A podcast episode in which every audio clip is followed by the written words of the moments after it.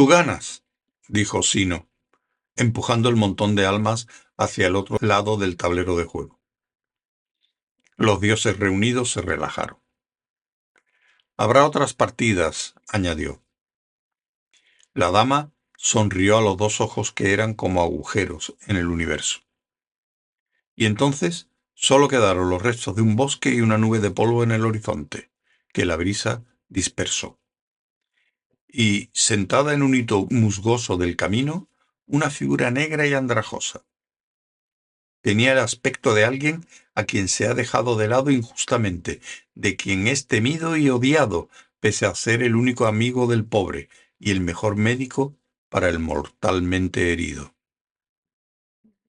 Aunque la muerte carecía por completo de ojos, vio alejarse a Rinswind con lo que en un rostro de rasgos móviles habría sido un ceño fruncido.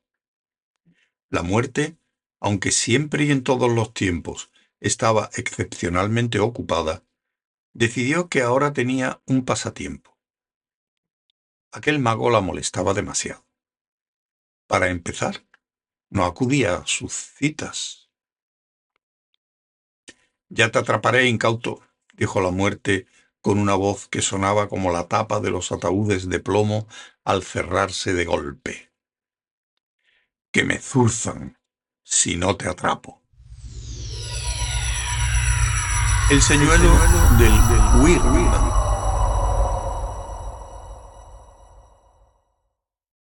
La llamaban Wyrmberg y se alzaba casi 800 metros por encima de un valle verde. Era una montaña enorme, gris y puesta del revés. En la base solo medía unos metros de diámetro, pero luego se alzaba hacia las nubes rizadas, curvándose suavemente hacia afuera como una trompeta invertida, hasta truncarse en una meseta de casi 400 metros de diámetro. Allí arriba había un pequeño bosque, y la maleza caía en cascada por el borde. También había edificio, e incluso un riachuelo que caía en una catarata tan azotada por el viento que llegaba al suelo en forma de lluvia. Pocos metros por debajo de la plataforma se divisaban también las entradas de muchas cuevas. Todas tenían un aspecto regular, como abiertas groseramente, a mano, de manera que en aquella clara mañana otoñal el Wittenberg se alzaba entre las nubes como un palomar gigantesco. Pero eso significaría que las palomas tenían una envergadura de alas de unos 40 metros. Lo sabía, dijo Rinswind. Estamos en un campo de gran fuerza mágica. Dos Flores y Hrum miraron a su alrededor a la pequeña hondonada donde se habían detenido para almorzar.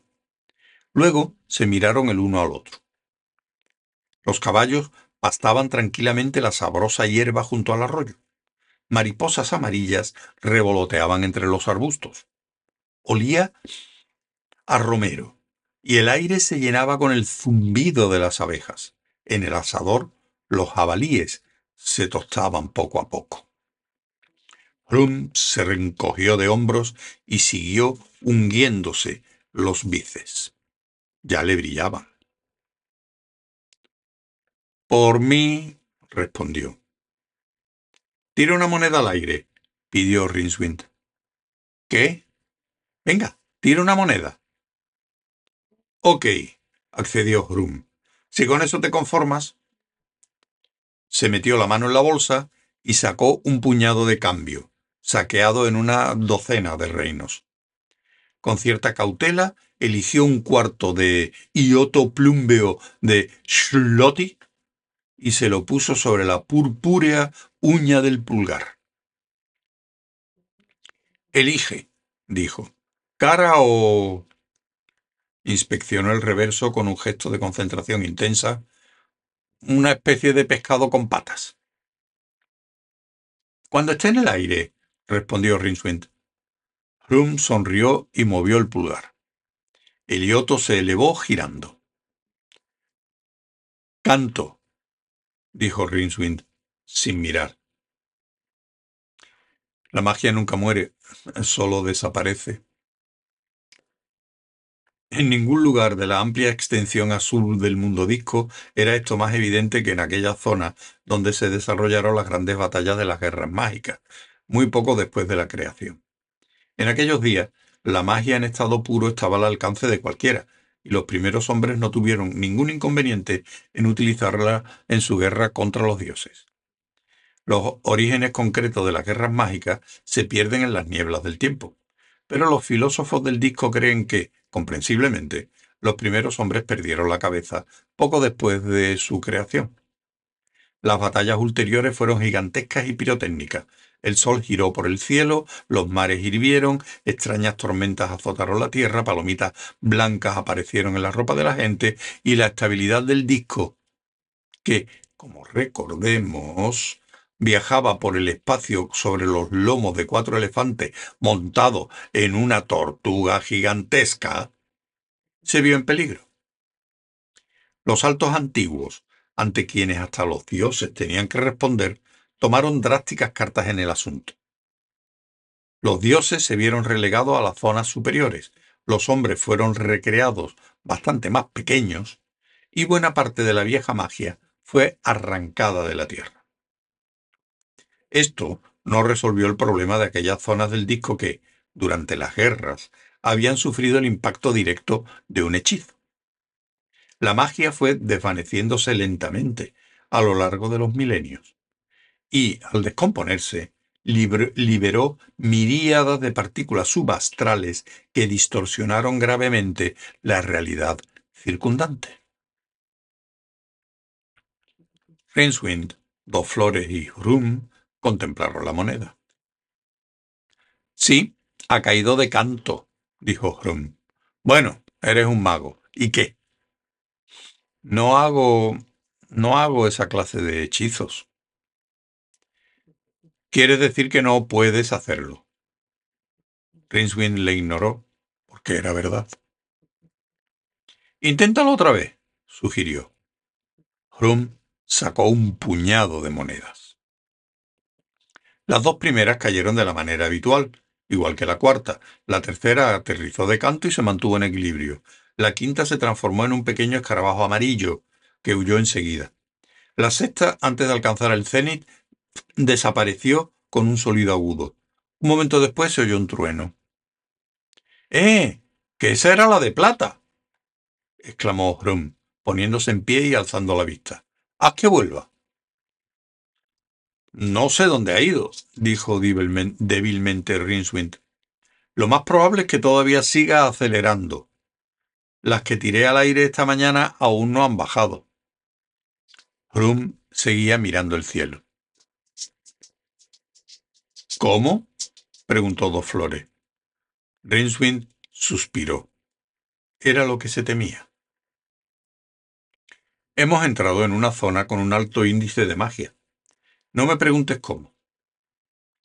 Había una vez un campo mágico verdaderamente poderoso que debió de generarse aquí, y estamos notando los efectos secundarios. Exacto, dijo un arbusto al pasar.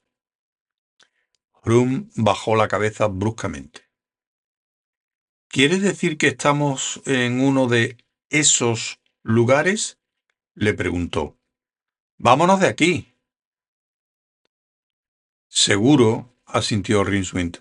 Si volvemos sobre nuestras huellas, quizás lo consigamos. Podemos detenernos cada kilómetro, más o menos, para lanzar una moneda. Se levantó rápidamente y empezó a guardarlo todo en las alforjas. ¿Qué? preguntó Dos Flores. Rinswind se detuvo. Mira, saltó, al límite de su paciencia. No discuta. Vámonos. Este lugar no está mal, dijo Dos Flores. Un poco despoblado nada más. Sí, asintió Rinswind. ¿No es extraño? Vámonos. Hubo un ruido muy por encima de sus cabezas, como un látigo de cuero contra una roca húmeda. Algo cristalino y confuso pasó por encima de Rinswind, levantando una nube de cenizas del fuego. La carcasa del jabalí salió disparada del asador y subió como un cohete hacia el cielo. Se desvió para evitar un grupo de árboles, enderezó el rumbo, describió un círculo cerrado y se precipitó hacia el eje, dejando un rastro de gotas de grasa.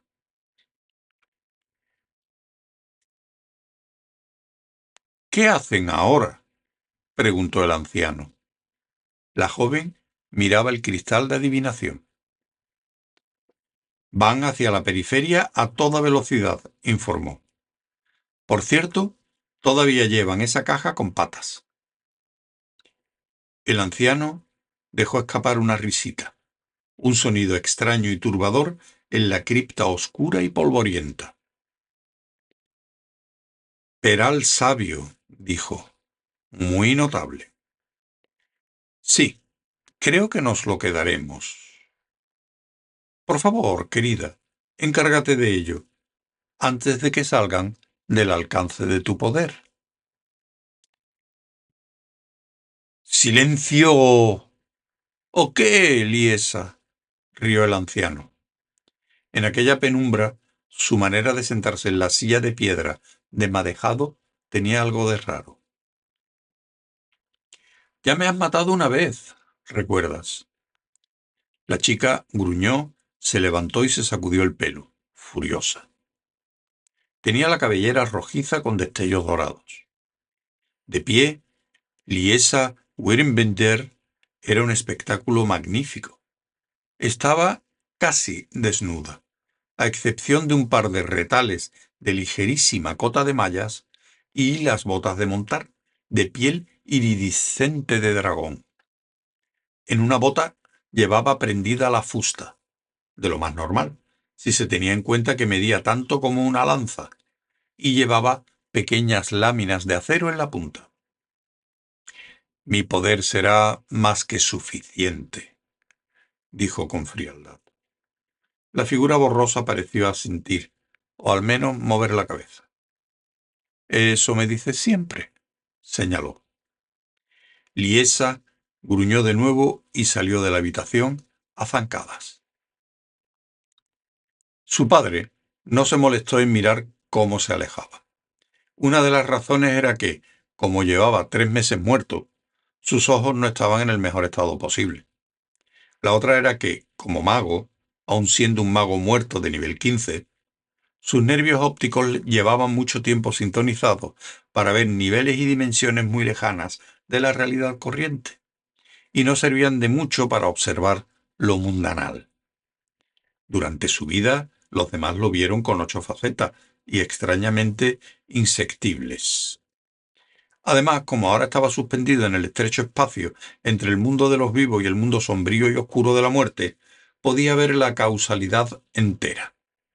Por eso, aparte de albergar una ligera esperanza de que esta vez muriera su retorcida hija, no dedicó sus considerables poderes a averiguar más cosas sobre los tres viajeros que se alejaban al galope, desesperadamente de su reino. A muchos cientos de metros, Liesa, que estaba de un humor extraño, bajaba a zancadas los gastados escalones que llevaban al corazón hueco del Wittenberg, seguida por una docena de jinetes. ¿Sería esta la oportunidad? Quizás allí estaba la llave para abrir la cerradura, la llave del trono del Wittenberg. Por supuesto, era suya por derecho. Pero la tradición decía que sólo un hombre podía regir el Weinberg. Eso enfurecía a Liesa.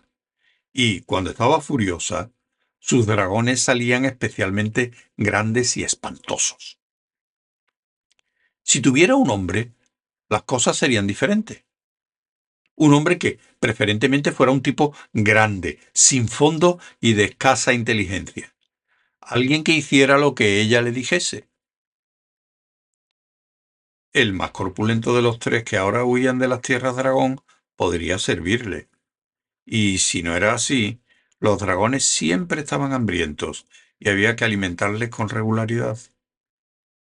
Ella se encargaría de que los dragones fueran espantosos. Bueno, más espantosos que de costumbre. La escalera atravesaba un arco de piedra, y terminaba en una estrecha cornisa, cerca del techo de la gran caverna donde los Wyrms descansaban en sus perchas.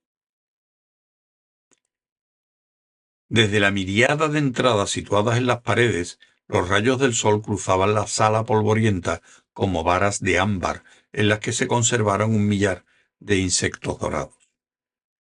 Abajo no revelaban nada más que una ligera niebla. Arriba,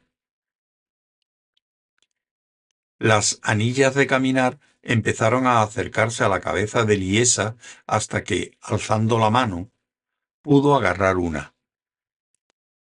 Habían hecho falta un buen número de albañiles durante un buen número de años para clavar los pitones de todos, y usaban su propio trabajo para seguir progresando. Pero, aun así, no eran nada comparados con las ochenta y ocho anillas grandes que se arracimaban cerca de la cima de la cúpula. Otras cincuenta se perdieron en los viejos tiempos, cuando cientos de esclavos sudorosos, había esclavos de sobra en los primeros días del poder, los alzaron hasta su lugar, y las grandes anillas se estrellaron contra las profundidades, arrastrando con ellos a sus desdichados manipuladores.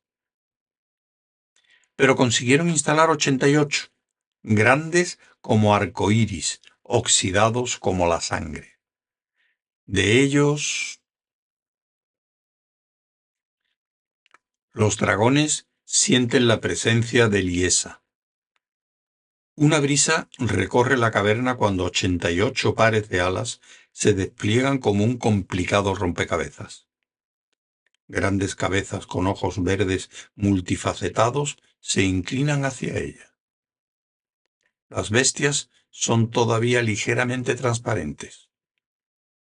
Mientras los hombres que las rodean cogen sus botas gancho de las, de las estanterías, Liesa se concentra en una visualización plena. Sobre ella, en el aire que huele a moho, los dragones se hacen visibles por completo y las escamas de bronce reflejan los rayos del sol. La mente de Liesa palpita, pero ahora que el poder fluye en toda su intensidad, puede permitirse pensar en otras cosas, con apenas un esfuerzo de concentración. Ella también se sujeta las botas gancho y da una grácil voltereta para sujetar sus ganchos en un par de anillas de andar por el techo, con un ligero chasquido. Solo que ahora está en el suelo. El mundo ha cambiado. Se encuentra de pie, al borde de un foso profundo o un cráter, sembrado de pequeñas anillas por las que los jinetes dragón se mueven con un paso oscilante. En el centro del enorme foso, sus grandes monturas aguardan entre la manada. Mucho más arriba quedan las lejanas rocas del suelo de la caverna, descoloridas por siglos de deposiciones de dragón. Liesa se mueve con esa facilidad armoniosa que es su segunda naturaleza, y camina hacia su propio dragón, la Oliz, que gira su gran cabeza equina hacia ella. Tiene las fauces manchadas de grasa de cerdo. Estaba delicioso, dice mentalmente Liesa. Creí haberte dicho que nada de luchas en solitario, le espeta ella. Tenía hambre liesa. Aguántate. Pronto podrás comer caballos. Las riendas se nos meten entre los dientes. ¿No hay guerreros? Nos gustan los guerreros. Liesa coloca la escalera de montar y cierra las piernas en torno al cuello correoso de la oliz. El guerrero es mío. Hay otros dos. Esos puedes quedártelos. Uno parece ser una especie de mago, añade Liesa como para darle ánimos. Bueno, tú ya sabes lo que pasa con los magos. A la media hora de comerte uno, ya te apetece otro, gruñe el dragón. Extiende las alas y se deja caer.